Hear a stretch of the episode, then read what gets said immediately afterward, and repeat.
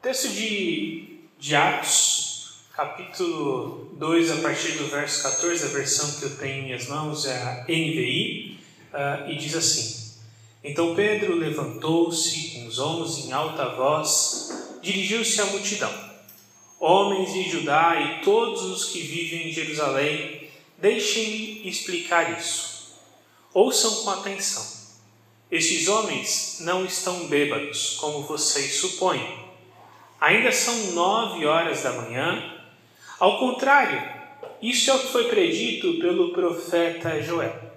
Nos últimos dias, diz Deus, derramarei do meu espírito e sobre todos os povos. Os seus filhos e as suas filhas profetizarão, os jovens terão visões, os velhos terão sonhos sobre os meus servos e as minhas servas derramarei o meu espírito naqueles dias e eles profetizarão. Mostrarei maravilhas em cima do céu, embaixo na terra, sangue, fogo, nuvens de fumaça. O sol se tornará em trevas e a lua em sangue, antes que venha o grande e glorioso dia do Senhor. E todo aquele que invocar o nome do Senhor será salvo. Israelitas, ouçam essas palavras. Jesus de Nazaré foi aprovado por Deus diante de vocês por meio de milagres, maravilhas e sinais que Deus fez entre vocês por intermédio dele. Como vocês mesmos sabem, este homem foi entregue por propósito determinado e pré-conhecimento de Deus, e vocês, com a ajuda de homens perversos, o mataram, pregaram-no na cruz. Mas Deus o ressuscitou dentre os mortos, rompendo os laços da morte, porque era impossível que a morte o retivesse. A respeito dele, disse Davi: Eu sempre vi o Senhor diante de mim, porque Ele está à minha direita, não serei abalado. Por isso o meu coração está alegre, a minha língua exulta, o meu corpo também repousará em esperança porque tu não me abandonarás no sepulcro, nem permitirás que o teu santo se, é, sofra decomposição. Tu fizeste conhecer os caminhos da vida e me encherá de alegria na tua presença. Verso 29. Irmãos, posso dizer com franqueza que o patriarca Davi morreu e foi sepultado, e o seu túmulo está entre nós até o dia de hoje mas ele era profeta e sabia que Deus lhe prometera sob juramento que colocaria um dos descendentes em seu trono. Prevendo isso, falou da ressurreição de Cristo, que não foi abandonado no sepulcro e cujo corpo não sofreu decomposição. Deus ressuscitou esse Jesus e todos nós somos testemunhas desse fato exaltado à direita de Deus. Ele recebeu do Pai o Espírito Santo prometido e derramou o que vocês veem e ouvem, pois Davi não subiu aos céus, mas ele mesmo declarou: O Senhor disse ao meu Senhor: Senta-te à minha direita, até que eu ponha os teus inimigos como estrado para os teus pés. Portanto, todo Israel fique certo disso. Esse Jesus, a quem vocês crucificaram, Deus o fez Senhor e Cristo. Quando ouviram isso, ficaram aflitos em seu coração e perguntaram a Pedro e aos outros apóstolos: Irmãos, o que faremos? Pedro respondeu: Arrependam-se e cada um de vocês seja batizado em nome de Jesus Cristo para perdão dos seus pecados e receberão o dom do Espírito Santo, pois a promessa é para vocês, para os seus filhos e para todos os que estão longe, para todos quantos o Senhor nosso Deus chamar. Com muitas outras palavras, os advertia insistiam com eles: salvem-se desta geração corrompida. Os que aceitaram a mensagem foram batizados, e naquele dia houve um acréscimo de cerca de 3 mil pessoas. Esse é um um texto aí ah, bem conhecido e, e a mensagem que eu quero trazer hoje, a reflexão que eu quero trazer hoje é a respeito da mensagem do reino, a pregação do reino. Ah, hoje em dia, nós temos muitas igrejas. Tá? O, o, os evangélicos, nem vou dizer os cristãos, mas os evangélicos, eles são maioria em alguns países e foram maioria em, em vários países na nossa história recente. Mas por alguma razão, a mensagem desse evangelho, hoje em dia, ela não é tão impactante como ela foi no primeiro século. No primeiro século, bem longe de qualquer tipo de tecnologia, a igreja impactou toda uma sociedade.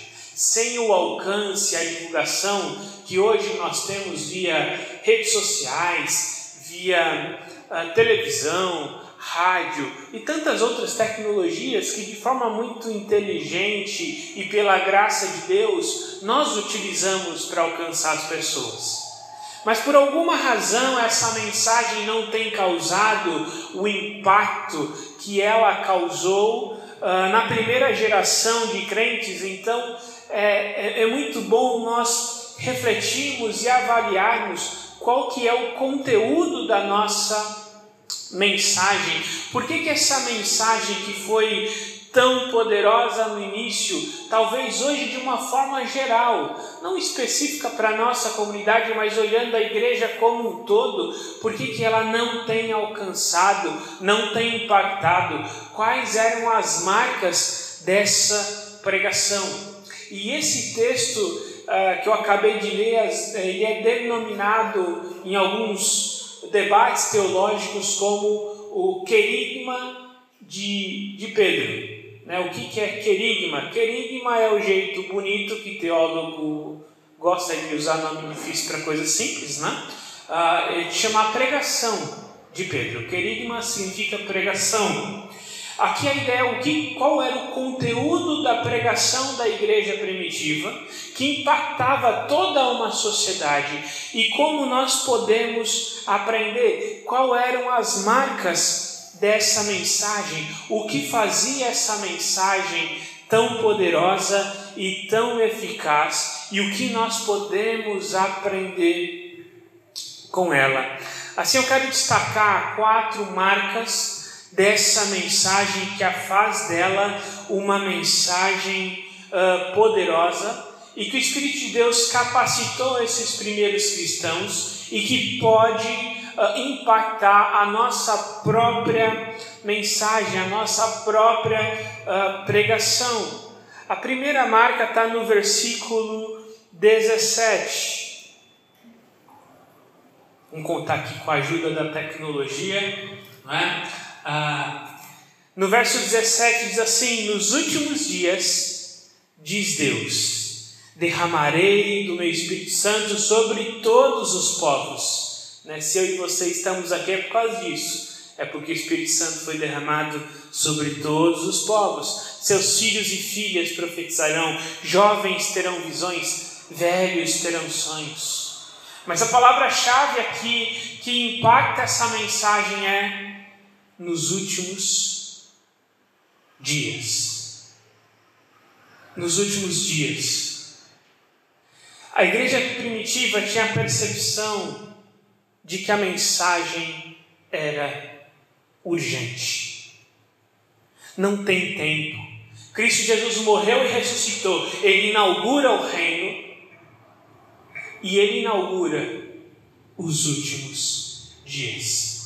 Se você comparar a citação de Pedro com a, com a profecia de Joel, você vai perceber uma pequena mudança do dia do Senhor para os últimos dias. O que Pedro aqui ele está afirmando nesse texto é que os últimos dias eles já começaram.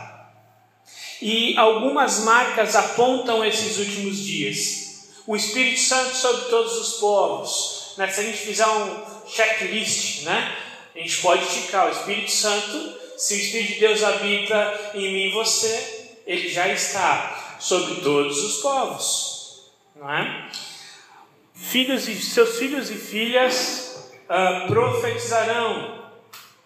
Os jovens terão visões, velhos terão sonhos, os servos e as servas eu derramarei o meu Espírito Santo, ele não estará agora sobre pessoas específicas para propósitos específicos, mas ele habita em todo aquele que crê no Senhor Jesus. Eu mostrarei maravilhas no céu, sinal embaixo da terra, nuvem de fumaça, o sol tornará em treva, a lua em sangue. Talvez aqui uma descrição do momento da morte de Cristo na cruz, onde o sol escurece. Isso tudo vai acontecer antes que venha o grande e glorioso dia. Ou seja, todas essas marcas, elas acompanham os últimos dias, elas acompanham a inauguração do reino, mas ainda não faz, fazem parte da consumação desse reino. E todo aquele que invocar o nome do Senhor será salvo. O que que uh, Pedro, o que que Lucas mencionando o discurso de Pedro, ele traz para nós? A mensagem ela é urgente. Os últimos dias se, eh, se iniciaram.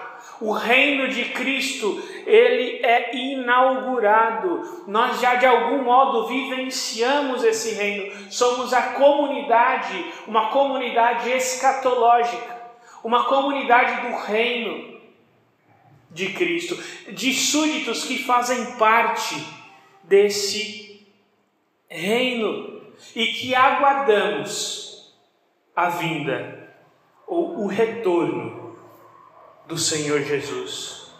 Por isso essa mensagem ela é urgente, porque vivenciamos o último, vamos dizer assim, o penúltimo ato da história da redenção, o último ato é a renovação de todas as coisas e a cortina da história, né, desse grande drama da Escritura, se encerra para a eternidade.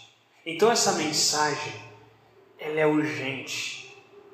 E ela é urgente de tal forma que eu preciso ser lembrado diariamente. Ela é urgente de tal forma que eu preciso compartilhar porque o reino é chegado, então eu devo pregar e aguardar a chegada desse reino.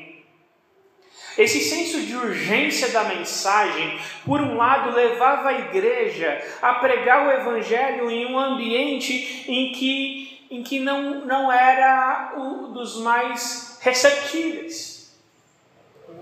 Ah, essa semana a gente discutindo lá no, no pequeno grupo, ah, será que a mensagem do Evangelho é, ela é receptiva ou não no momento em que nós vivemos hoje?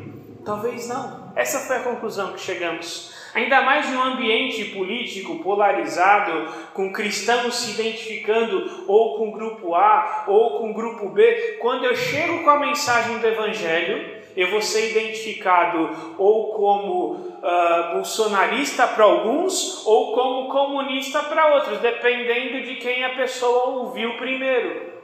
E ambos os lados estão se identificando o evangelho com viés político.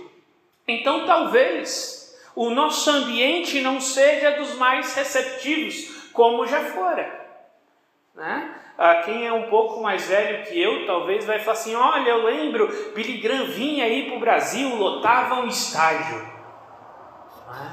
Ah, provavelmente isso não se repetiria hoje. Muito provavelmente isso não se repetiria.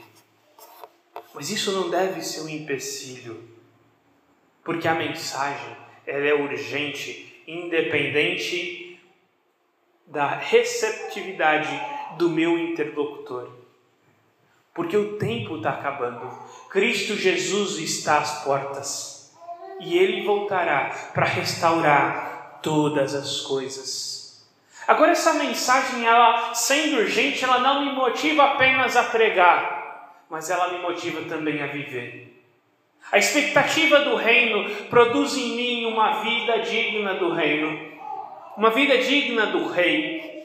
Ela me motiva à santidade, porque eu sei que esse reino há de ser consumado a qualquer momento. A expectativa da volta de Cristo é essencial para a mensagem do reino e é o seu maior fundamento. E a fé e a esperança do retorno do Messias é que dá poder a essa mensagem e a essa comunidade. Eles não apenas criam, mas eles viviam como alguém que não apenas vive pelo Evangelho, mas eram capazes também de morrer pelo Evangelho. Uma frase atribuída a, a Martin Luther King é, é, a seguinte, e uma frase que me impactou bastante, eu não sei se foi ele realmente que falou, de acordo com o Google foi, né? mas não sei o quanto isso é confiável, né? mas a frase é a seguinte, quem não tem motivo para morrer, não tem razão para viver. Quando eu olho essa comunidade que inicia no primeiro século, enfrentava perseguições. Quando Atos é escrito, Paulo estava preso. Ah, um dos propósitos do livro de Atos é justamente uh, defender publicamente o evangelho que vinha sendo atacado com mentiras. Né? Cristãos eram acusados de serem canibais. Como? Né? Havia uma determinada reunião em que eles comiam o corpo e bebiam sangue. Não é? Olha o tamanho da acusação. Olha como isso chega. Não é? Ah, hoje a gente chamaria de fake news, né? alguma coisa assim. Ah, mas esse livro ele é escrito em parte, um dos propósitos de Atos é defender publicamente, fazer uma apologética do que é o Evangelho. Como nós temos vivido. Como esse Evangelho tem me impactado, tem te impactado. Como essa mensagem do reino ela tem se tornado urgente na minha e na sua história. Tanto naquilo que eu proclamo, quanto na forma como eu vivo. A segunda marca dessa pregação poderosa não é apenas a iminência do retorno de Cristo ou a urgência da mensagem, mas a segunda marca é o poder e os milagres que identificam o Messias, capítulo 2, verso 22. Diz assim: Israelitas, ouçam essas palavras. Jesus de Nazaré foi aprovado por Deus diante de vocês por meio de milagres, maravilhas e sinais que Deus fez entre vocês, por intermédio dele, como vocês mesmos sabem. Os milagres de Jesus não eram um meio populista de atrair multidões. Me lembro anos atrás tinha um determinado pastor lá na região do ABC que atraía multidões, porque ele fazia algo espetacular, ele transformava o dente da pessoa em dente de ouro. Aí dizem que realmente, né, que é uma senhorinha dessa época que chegou a tirar o dente para vender. Tá? Ah, qual que é o propósito disso?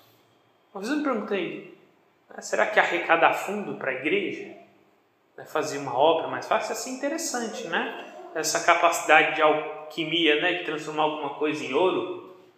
Qual é o propósito disso? Jesus curava, ah, ressuscitava pessoas, expulsava demônios, para quê? Para atrair multidões? Para falar assim: olha, eu sou poderoso, eu posso fazer o que ninguém mais faz, eu posso ser proclamado rei. Os seus milagres eram mais do que atos poderosos. Os milagres de Jesus o identificavam como Messias. Lá em Mateus capítulo 11, dos versos 4 ao 6, João Batista ele é preso e ele começa a duvidar. Como, como o nosso coração é, né? Imagina João Batista. Escolhido de Deus, pregou lá no deserto. É interessante, João Batista diz: aguardem, o reino de Deus está chegando. Quando Jesus sai para pregar, o que ele fala? É chegado o reino de Deus. e, e ele passa por essa experiência, ele batiza Jesus, ele vê o Espírito de Deus em forma de pomba, ele ouve a voz do céu que diz: Este é o meu filho amado, em quem eu tenho prazer. Mas quando ele é preso, ele começa a pensar: será que é? E ele manda alguns discípulos até Jesus. Pergunte se ele é aquele mesmo que deveríamos esperar. E Jesus ele dá uma resposta é, que parece aquelas respostas do sábio da montanha, sabe? Que ele fala um monte de coisa e não fala nada, né? Ah, olha, ele responde sim, não, não. Ele fala o seguinte: olha, cegos estão enxergando, surdos estão ouvindo, demônios estão sendo expulsos, enfermos estão sendo curados. O que, que Jesus está falando para João? Está vendo isso tudo? Todas essas coisas identificariam o Messias. Pode falar para João. Olha o que está acontecendo. O poder e os milagres de Jesus. É, às vezes a gente olha essa mensagem do poder dos milagres de Jesus e começa a pensar: olha, Deus pode curar, porque olha o que Jesus fez. Ele pode curar hoje porque Jesus curava. Ele pode ressuscitar o morto porque Jesus ressuscitava outros mortos. Ele pode fazer isso, aquilo porque Jesus fazia. Não, os milagres de Jesus não é uma forma de atrair multidão, não é uma forma de mostrar que ele era capaz de fazer milagres por fazer. Os milagres de Jesus faziam parte da sua identidade como Messias. Hoje, tanto crentes como descrentes tendem a enfatizar Jesus como um grande filósofo, Jesus como um grande mestre, alguns como um grande psicólogo, né? tem livros falando disso, outros falam que Jesus é, é um grande político, é um grande estadista. Não, Se, se, ele fosse tão bom filósofo, estadista, político, religioso, ele não teria sido crucificado. Ele não teria falado, eu sou Deus, ego em mim, eu sou. Ele não teria feito nada disso, ele não teria afrontado a divindade diante de um império onde até o imperador era o rei. Desculpa, era Deus. Então o imperador era Deus, era adorado. Ele não teria ah, trazido uma religião monoteísta em um império que tinha um panteão de deuses. A sua mensagem e o seu poder vai contra tudo isso. E os seus milagres não o identificam como alguém poderoso para fazer, mas identifica como Messias aguardado. Jesus conclui lá no, na perícope de Mateus 11, 4 a 6. Se essas coisas estão acontecendo, pode falar para ele: é chegado o reino. Eu sou o rei desse reino. Eu vim inaugurar esse reino. Em outras palavras, eu sou o Messias. De algum modo, esse reino já foi inaugurado, ainda que ele não foi consumado. Jesus é o Messias aguardado. Seu poder e milagres o identificam dessa forma. Não há outra alternativa para o rei desse reino, que a qualquer momento se manifestará, que não seja Jesus, o Cristo, o Messias aguardado, que com grande poder e ações revelou quem ele era. E, e essa identidade, é esse poder que me dá esperança para o futuro, que me consola nas batalhas que me dá esperança quando eu estou em crise. Porque é esse poder que eu posso contar, É esse poder que me garante que esse reino não apenas será inaugurado, ele não será derrotado e muito mais do que isso, ele será consumado na, no retorno desse Rei glorioso, trazendo novas todas as coisas e reinando de fato. Jesus é o cumprimento poderoso de uma série de profecias muitas profecias do Antigo Testamento se cumprem em Cristo. A terceira marca da mensagem não é apenas urgente, não é o poder de Cristo como Messias, mas é que Cristo morreu e ressuscitou pela vontade de Deus. Nos versos 23 e 24, este homem lhe foi entregue por propósito determinado e pré-conhecimento de Deus, e vocês, com a ajuda de homens perversos, o mataram, pregando na cruz. Mas Deus ressuscitou dos mortos, rompendo o laço da morte, porque era impossível que a morte o retivesse. A morte e a ressurreição de Cristo é o centro da mensagem cristã. E um texto como esse desafia a igreja moderna. Porque nós apresentamos Jesus como um grande professor, como um psicólogo, como faz tudo. É aquele que vai resolver o seu problema, ele é o médico se você precisar, não é? ele, ele é o terapeuta familiar se você precisar. Você, ele, é, ele vai te dar, ele vai financiar os, as suas casas, carros, o que você quiser. Ele é tudo. E por ser tudo, ele acaba não sendo nada.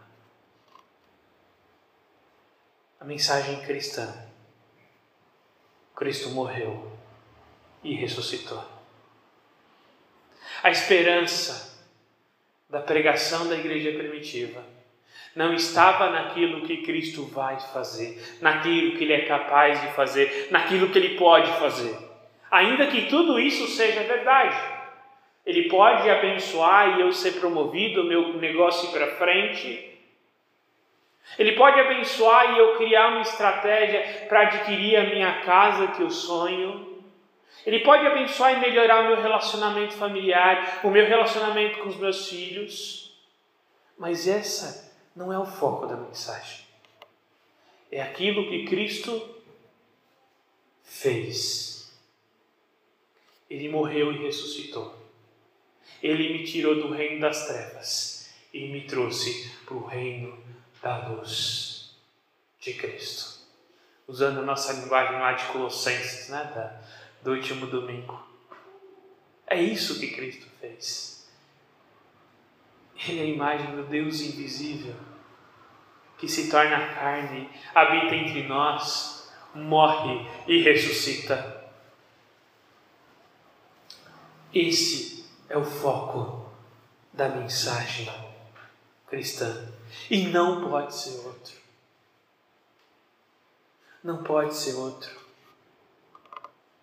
Muitas vezes a gente tem transformado aquilo que é periférico em central. O terapeuta familiar ele pode encontrar no mundo com certa competência até um médico, a medicina vem avançando cada vez mais e, e, quem sabe, né, com o avanço até dos estudos de RNA, que eram proibidos até pouco tempo, mas agora com o Covid acabaram liberando tudo para salve-se quem puder, né? Uh, de repente descobramos aí a cura do câncer, né? com RNA a gente consegue dar instrução para o corpo combater qualquer coisa. Se não tiver, né, ninguém virar jacaré ou alguma coisa assim, né? Ah, e de repente eu vou encontrar cura para todas as doenças. E Jesus, como médico, ele vai fazer o quê? Mas quando Cristo morre e ressuscita, ele trouxe para mim o que a medicina, um terapeuta, um faz tudo, qualquer outra pessoa não é capaz de fazer. Ele me traz perdão dos pecados. Ele me, me torna um habitante desse reino, do, do seu reino. Desse reino maravilhoso. Ele me traz redenção. Ele me traz o que o mundo não pode oferecer. Eu me lembro, alguns anos atrás, eu estava no Sul e eu era pastor de adolescente e jovem. Né? Ah, digamos, o meu sábado era bem interessante. Eu acordava meio-dia, pela graça de Deus. Né? Por quê? Porque às três horas da tarde começava, ia das três até uma da manhã direto. Né? com os jovens ainda a gente ficava lá na igreja até bem tarde. Graças a Deus, domingo de manhã não tinha culto, era só domingo à noite. Aí eu acordava meio-dia de novo. Né? Ah, mas eu me lembro, a gente estava lá e vamos pensar no Ministério de Jovens e Adolescentes. Eu comecei esse ministério lá a gente começou com poucos ali, algumas reuniões, e, e aí vinha aquela pergunta? Vamos fazer baladinha gospel? Estava na moda, balada gospel, né? Para atrair. Eu falei assim, gente, vocês querem competir com a balada não gospel? O que, que a gente vai fazer aqui? Né? Que o principal da balada a gente sabe que não é dançar, não é? Se não for drogas, é pegação. A gente vai permitir isso aqui? Não, então não vai ter graça para a maioria deles que vem na balada. Ah, então vamos mexer na iluminação, vamos, vamos mexer, vamos criar altos eventos aqui, vamos trazer isso, aquilo. O Evangelho ele impacta. E eu falei isso lá atrás. Nós precisamos oferecer aquilo que o mundo não oferece. A mensagem que nós temos, ela não compete com o mundo. Ela dá algo que o mundo não pode dar. Que é paz no meio de uma pandemia. É esperança diante do maior dos adversários, que é a morte. Ainda que a ciência avance, ninguém mais morre doente. Todo mundo morre de velhice com 200 anos de idade. Ainda assim,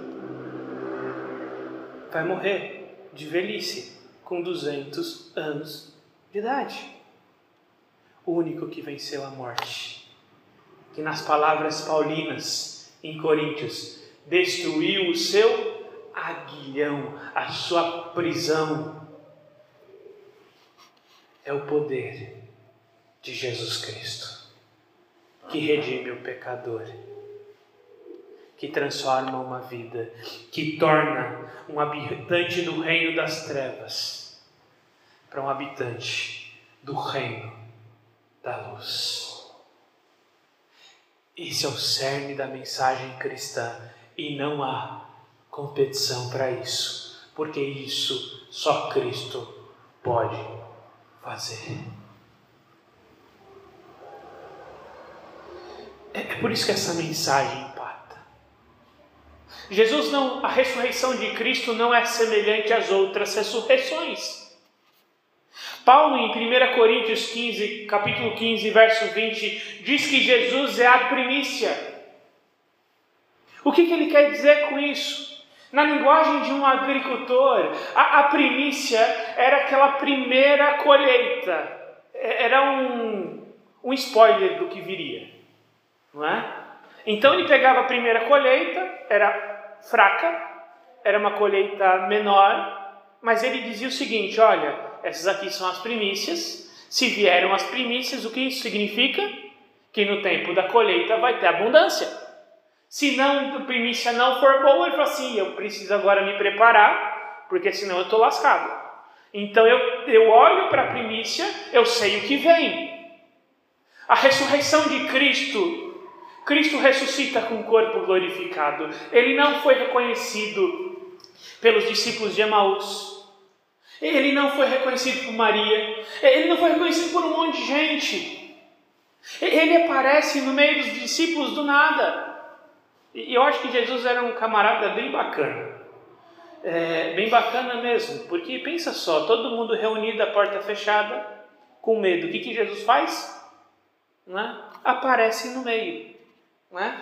Se eu tivesse lá, né, como eu estou um pouco acima do peso do meu coração, não sei se aguentaria. Né? Talvez um infarto ali eu teria. Né? E ele chega e fala o que depois que ele aparece no meio de todo mundo? a paz seja convosco. Né? Eu acho que ele era um camarada bacana. Né? Eu acho que. Engraçado. Mas como que ele atravessa? Como que ele aparece? E um corpo glorificado que era de carne e osso. E isso é contra a cultura grega em que o corpo é a prisão da alma, o material é ruim. Mas, mas ele aparece com o corpo glorificado, ele come. Né? Graças a Deus, continuaremos comendo no reino, não é? é. Para quem gosta de comer assim, que nem eu, né? se a comida é boa já aqui com o pecado, imagina sem. Não é? Ele comia, ele bebia, ele é a primícia do que vem. Ele morre, ele ressuscita, mas ele já traz o seguinte: olha, esse meu corpo glorificado é a primícia. Se isso aqui é primícia, a colheita está vindo. Se veio a primícia, a colheita está vindo. Eu estou mostrando aqui o que aconteceu. Olha, o Espírito Santo desceu sobre todos os povos. Jovem está profetizando, uh, velho está tendo visão, o, o sol escureceu, isso tudo é primícia do glorioso e poderoso dia do Senhor, em que fará novas todas as coisas. Por isso, a morte e a ressurreição de Cristo são o cerne da mensagem. E o tipo de ressurreição de Cristo é único.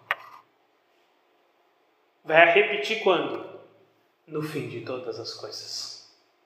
Ah, Lázaro ressuscitou, ressuscitou, mas ele morreu de novo. Ele não ressuscitou com o corpo glorificado. A filha de Jairo ressuscitou, ressuscitou, mas não ressuscitou com o corpo glorificado. Jesus é a primícia da ressurreição definitiva. E, é aqui que a mensagem cristã dava um nó na, na, na cabeça da, idade todo cidadão do primeiro século. A morte não foi a derrota. A morte é a grande vitória. Porque a minha redenção não depende da ressurreição. A minha redenção depende da morte do Cordeiro. A ressurreição aponta para o reino, porque a ressurreição é a primícia. Ela aponta para a minha esperança. Então Jesus disse que ia morrer pelos meus pecados, ele morreu. Ele disse que ia ressuscitar, ele ressuscitou.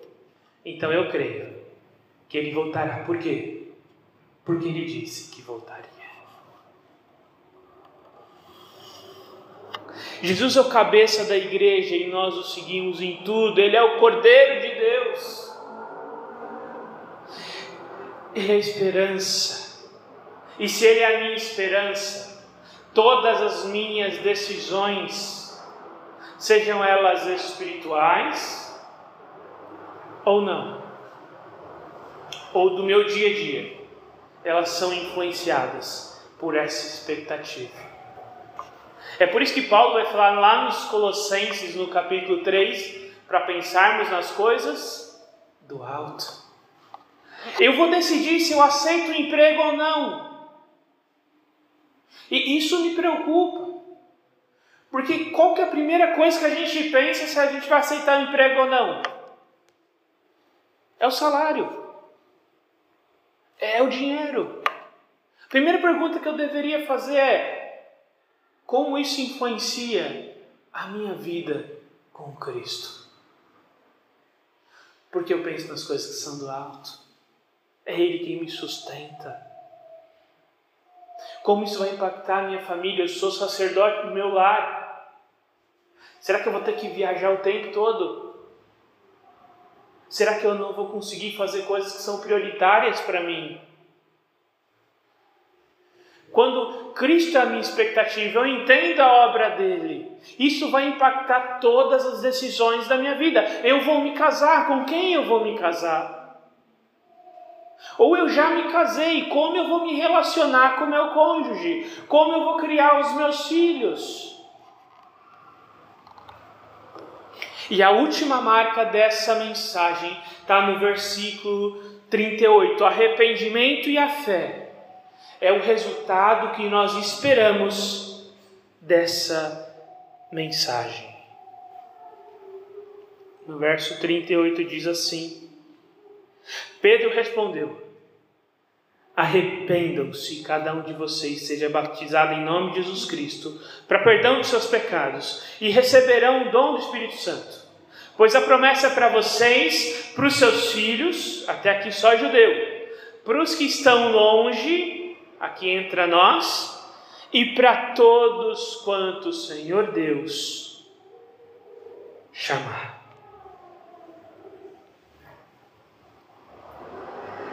E esse é outro item que me preocupa na pregação da igreja moderna. Às vezes a gente tem medo de, de trazer arrependimento, de falar de pecado. Não existe salvação sem arrependimento, sem uma resposta de fé. E essa mensagem não tem que estar só no púlpito, mas tem que estar na nossa pregação, no nosso dia a dia. É claro que com muito jeito e tato, né? Ah, eu me lembro de uma vez, ah, foram fazer um evangelismo lá quando teve o um evento no Rio de Janeiro, não lembro se foi Olimpíada, o que que foi, foi Copa América, tem alguma coisa lá no Rio de Janeiro de jogos, e aí a método evangelístico que a junta desenvolveu, né, era dar o cartão vermelho e já vamos começar mandando todo mundo para o inferno, que aí vai ser super receptivo, né? Ah, não, vamos calma. Mas com um bom relacionamento, amando as pessoas, se importando com as pessoas. Isso não pode estar fora da nossa mensagem. Cristo morreu porque o pecado tem um preço e ele pagou o preço que eu devia, que você devia. E a resposta a essa obra de Cristo não pode ser outra que não seja o arrependimento e a fé. A fé na pessoa bendita de Jesus Cristo. Esse é o cartão de entrada para o reino de Cristo. É reconhecer que a obra do Rei paga a minha cidadania. Você quer ter o seu green card para entrar no reino? Não se preocupe, não é tão difícil. É necessário arrependimento e fé na pessoa e obra do rei que já inaugurou esse reino. É interessante que, ainda que muitos nesse momento receberam a Cristo Jesus, outros continuaram zombando. Se você lembra desse texto um pouco antes, o que, que instiga Pedro a falar? Eles recebem o Espírito Santo, falam em línguas, e a pessoa fala assim, rapaz, beberam muito vinho. Mas esses aí, a noite deve ter sido longa. E Pedro se levanta e fala assim, ainda são nove horas da manhã. É? E ele começa a sua mensagem. O que aconteceu aqui é cumprimento de, do que Joel profetizava. Nem todos receberam essa mensagem. Ainda assim, o meu papel não é converter, é pregar. O nosso problema é que muitas vezes nós queremos assumir um papel que não é nosso. Eu vou criar N estratégias para conversão. Eu vou, na hora que eu estiver pregando, botar no celular aquelas musiquinhas né, ambiente, né, tocando o hino Vem Já, Vem Já com o pé, com, o cego eu andei, né? já deixa aquele fundo. Né? Aí você vê nas igrejas, você pinta o fundo aqui de preto, o negócio fica chique, né? Você pinta de preto, preto fundo, um banquinho alto, né? Aí põe a mesinha do lado, a mensagem inteira com aquela música meio depressiva, né? Bem lenta, para trazer emoção. O que, que isso promove? Né? Promove crente fake. Porque isso é uma operação emocional, não é transformação do Espírito Santo. O papel de converter um pecador não é o meu papel. O meu papel é orar, o meu papel é pregar. O papel de conversão, graças a Deus, é dele. É dele, não é meu. E muitos rejeitarão. É isso que eu achei interessante nesse texto. Ao mesmo tempo em que ele instiga o meu papel, ele evidencia a soberania de Deus. Ah, mas espera aí, a gente tem um conflito aqui entre a, a responsabilidade humana e a soberania de Deus. A gente viu lá atrás, um pouco antes, nos versículos da ressurreição, falando que Jesus morreu por determinação divina, mas foi responsabilidade dessas pessoas que os crucificaram. Para nós hoje isso é um problema, mas parece que na cultura hebraica e até na cultura grega antiga, se você lê Homero, uh, a, ali a Ilíada, por exemplo, isso não era um conflito. As pessoas lidavam com muita naturalidade que os deuses eles é, definiam as coisas e os homens eram responsáveis. Isso não era um conflito. Talvez por isso que na Escritura é, esse conflito ele não é lidado da forma como nós gostaríamos. E estamos discutindo isso há pelo menos 500 anos. E não sou eu que vou resolver isso agora. Né? Se Lutero, Calvino resolveu, quem sou eu para né, resolver agora um problema de 500 anos? Mas parece que num texto como esse, as duas coisas, de algum modo que eu não entendo, elas caminham lado a lado. O meu papel é pregar. Eu sou responsável por pregar e por orar. A conversão vem de modo soberano, pela graça de Deus, com a atuação do Espírito Santo, que convence do pecado, da justiça e do juízo, e ele vai convencer aqueles que ele escolheu. Jesus não veio para promover a salvação, Jesus veio para salvar e ele vai salvar todos aqueles que ele se propôs a salvar. Mas isso não exime da minha própria responsabilidade. E que é um desafio. Não sei se você é assim que nem eu. Eu não sou dessas pessoas que, que consigo chegar no desconhecido. Né? Eu tinha um professor no seminário, fugiu agora o nome dele, mas que era impressionante. Ele dava aula de evangelismo. É assim, ele pegava o ônibus para ir para a cidade, né, ali de Atibaia, o seminário que a maioria de vocês conhece, né, e vai para Atibaia, é 20 minutos. Teve uma vez que eu fui com ele para a cidade, três pessoas se converteram no ônibus. Eu, eu assim, gente, eu me esforço tanto. Né? Passei quatro anos usando aquele ônibus. Não lembro de uma pessoa que se converteu no ônibus. Ele, em uma ida, três se converteram. É possível, acho que ele tem um Espírito Santo diferente do meu. Né? É um meio mais forte, né? Porque o meu não é assim. É impressionante. Eu não tenho essa facilidade de chegar em alguém que eu não conheço, criar essa empatia. Minha esposa, minha esposa dá oi na rua, a pessoa começa a chorar e contar os problemas. Eu fico impressionado. Não é? Eu não sou assim. Então, essa é uma área que eu preciso ser desafiado dia a dia, porque não é a, a, o meu ponto de maior habilidade. Ainda assim, é minha responsabilidade. Porque a minha responsabilidade é orar para que Deus alcance pessoas, é me aproximar de forma intencional dessas pessoas tem um, alguém aí no condomínio que você conhece que não é crente, né? compra uma pizza com propósito. Né? Pizza com propósito. Ah, você vai ficar pregando durante a pizza? Não. Você vai ouvir a pessoa. Você vai se relacionar com ela. Você vai falar da sua experiência com Cristo de repente. Você vai ajudar ela em um momento de luta. Você vai abraçar alguém que precisa.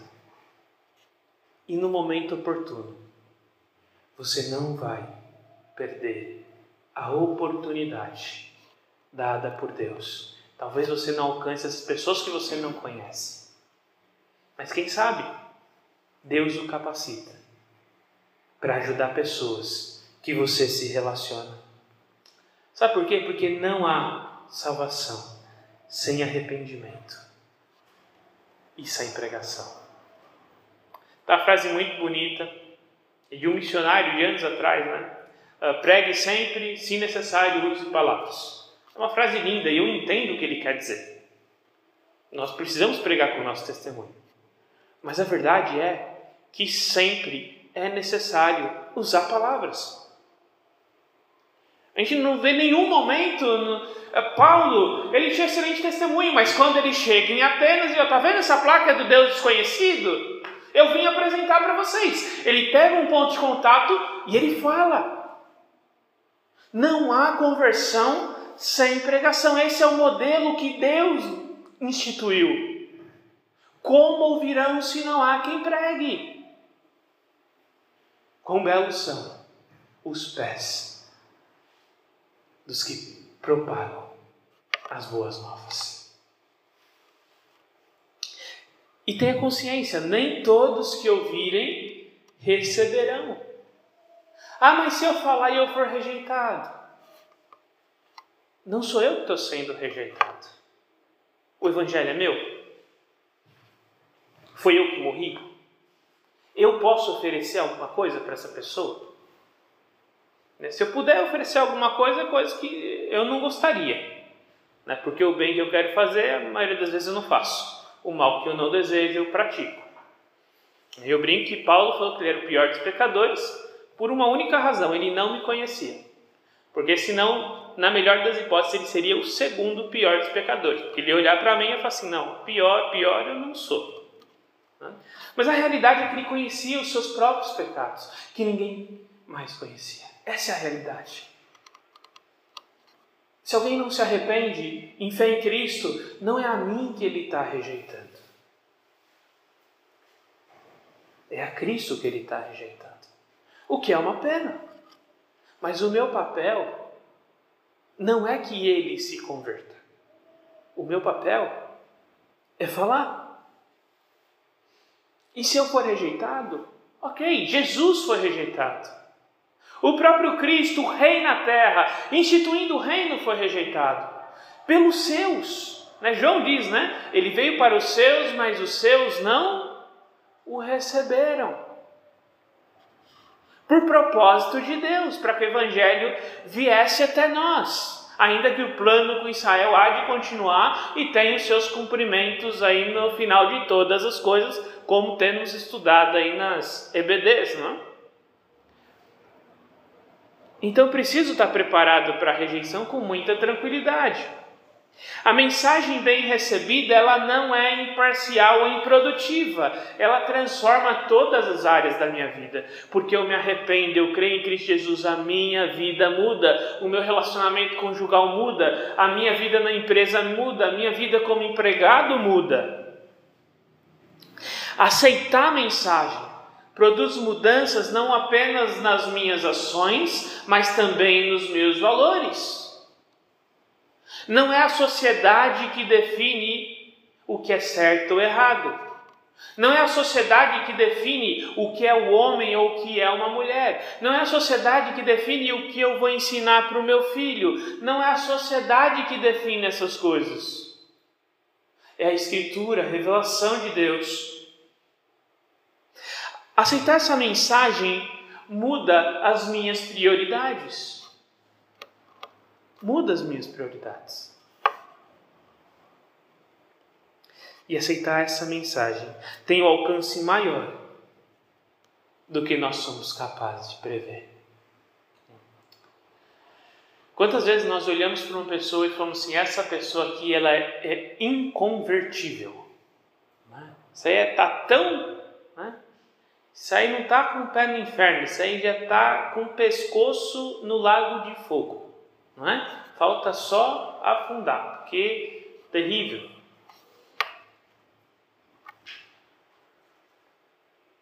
É Cristo quem tira do reino das trevas e traz para o reino da luz. Não sou eu. Eu sou embaixador de Cristo, eu sou alguém que posso pregar o Evangelho, eu compartilho, eu testemunho, eu oro. Mas quem opera não sou eu. Não foi Pedro. Foi o Espírito de Deus que alcançou as pessoas que deveriam ser alcançadas e foi rejeitado pelas pessoas que deveriam ser rejeitadas. Isso tira um peso dos meus ombros quando eu prego o Evangelho.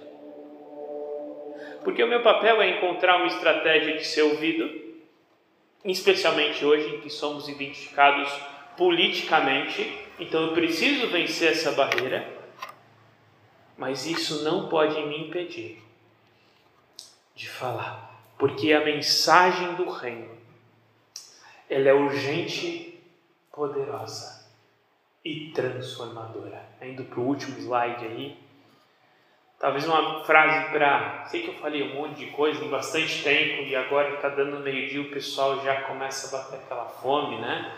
E eu não sou eu que vou competir com o almoço de vocês, tá? Ah, mas se for para a gente lembrar de uma coisa disso tudo que foi falado, que essa mensagem do reino, ela é urgente. É urgente porque é os últimos dias. Ela é poderosa porque a sua base é a pessoa do Messias, a morte e a ressurreição de Cristo. E ela é transformadora, porque é isso que nós esperamos quando pregamos arrependimento e transformação, que só pode vir quando um evangelho genuíno é pregado. Não depende de música de fundo, não depende de fundo preto. Isso pode acontecer no meio de um ônibus a caminho da cidade de Atibaia, com um desconhecido. Porque não depende de quem fala, depende de quem atua. E quem age é o Espírito de Deus. E esse é um desafio muito grande para cada um de nós, especialmente se você tem aí uma personalidade um pouco mais parecida com a minha, né, que não gosta de muita conversa. Né? Hoje eu vim no Uber, o Uber gostava de conversar. Para mim foi um desafio. Ele veio falando 45 minutos, eu acho que ele nem respirou. De Santo André até aqui. Né? Da Assembleia de Deus. Aí descobriu que era pastor, não parou de falar até aqui. Tem gente que tem essa facilidade. Eu não tenho. Ainda assim, em oração e dependência, é o Senhor quem nos capacita a vencer os desafios do nosso tempo. Aqui Lucas está lidando com os desafios do tempo dele. Nós vamos lidar com outros desafios do nosso tempo. O método pode mudar, você não precisa seguir essa sequência. O método muda, o conteúdo não. O conteúdo do Evangelho é Cristo Jesus, morto e ressurreto, o Messias, que inaugurou o reino e há de consumar todas as coisas para sua própria honra e para a sua glória. Palavra de oração.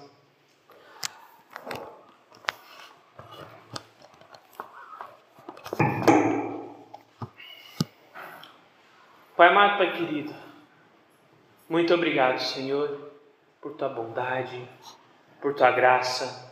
Obrigado a Deus, porque até aqui o Senhor tem nos sustentado.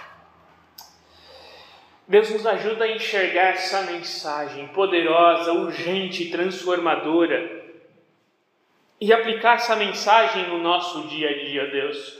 Como é difícil, como é desafiador muitas vezes compartilharmos do Senhor com as outras pessoas. Dá-nos, Senhor, estratégias, dá-nos métodos, meios, coragem, ousadia e a consciência, ó Pai, que o nosso papel é orar, amar e pregar. Mas a obra de verdade, quem faz é o Senhor. É o Senhor Jesus que opera, é o Senhor Jesus que transforma. é o Senhor Jesus. É o Espírito de Deus quem atua, quem convence. Mas ajuda-nos, Senhor, a fazer, fazer a nossa parte com excelência, para a tua honra e para a tua glória. Oramos em nome de Jesus. Amém.